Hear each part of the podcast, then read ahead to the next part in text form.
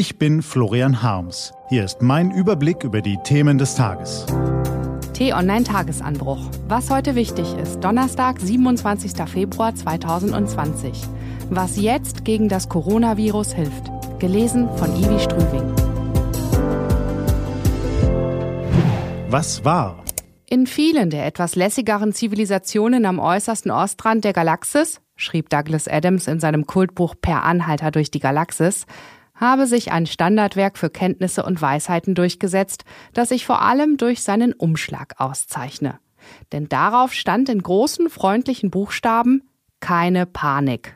Den aktuellen Wissensstand zu vermitteln, ohne die Menschen in Angst und Schrecken zu versetzen, das ist auch auf unserem gebeutelten Planeten eine hohe Kunst. Das Coronavirus breitet sich weltweit und nun auch bei uns in Deutschland aus. Vieles über den Erreger ist noch unbekannt. Über geeignete Gegenmaßnahmen besteht nicht immer Einigkeit, über das genaue Ausmaß seiner Gefährlichkeit auch nicht.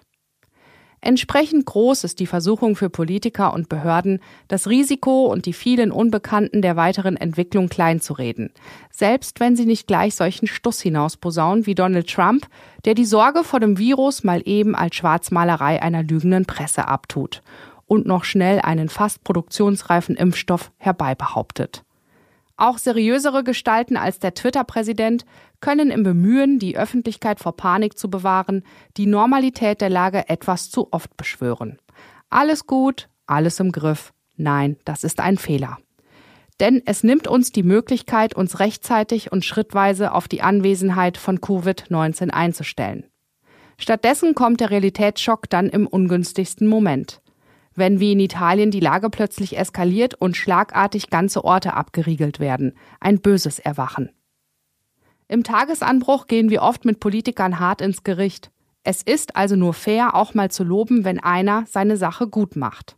Wie Gesundheitsminister Jens Spahn gestern. Wir befinden uns am Beginn einer Corona-Epidemie in Deutschland. Die Infektionsketten sind teilweise, und das ist die neue Qualität, nicht nachzuvollziehen. Wir können nicht mehr identifizieren, woher jede einzelne Ansteckung kommt.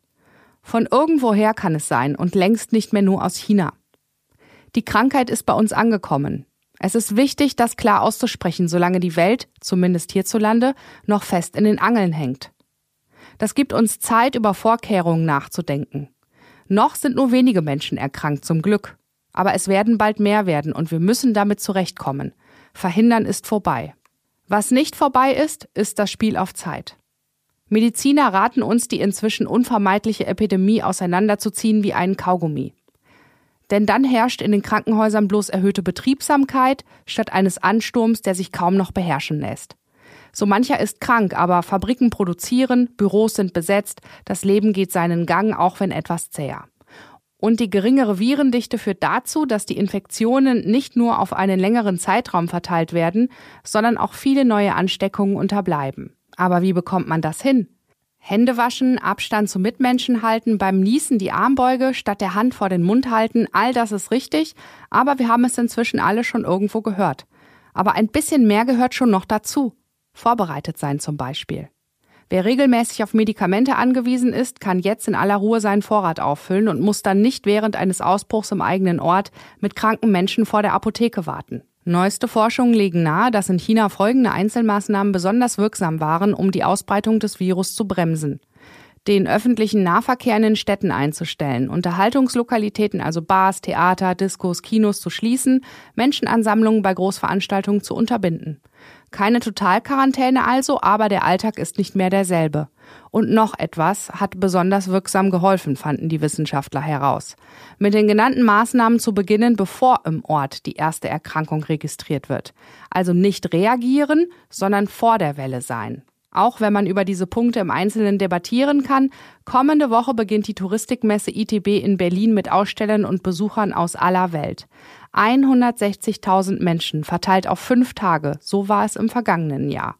Dass die Veranstalter sie in diesem Jahr noch nicht abgesagt haben, dafür gibt es heute im Tagesanbruch nun wirklich kein Lob. Was steht an? Die T-Online-Redaktion blickt für Sie heute unter anderem auf diese Themen.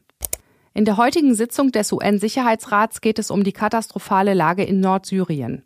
Außenminister Heiko Maas ist dabei. Das Bundesverfassungsgericht veröffentlicht seine Entscheidung zum Kopftuchverbot für Rechtsreferendarinnen. Bundespräsident Steinmeier besucht den Sudan und unterstützt die demokratischen Kräfte im Land. Diese und andere Nachrichten, Analysen, Interviews und Kolumnen gibt's den ganzen Tag auf t-online.de und in der App.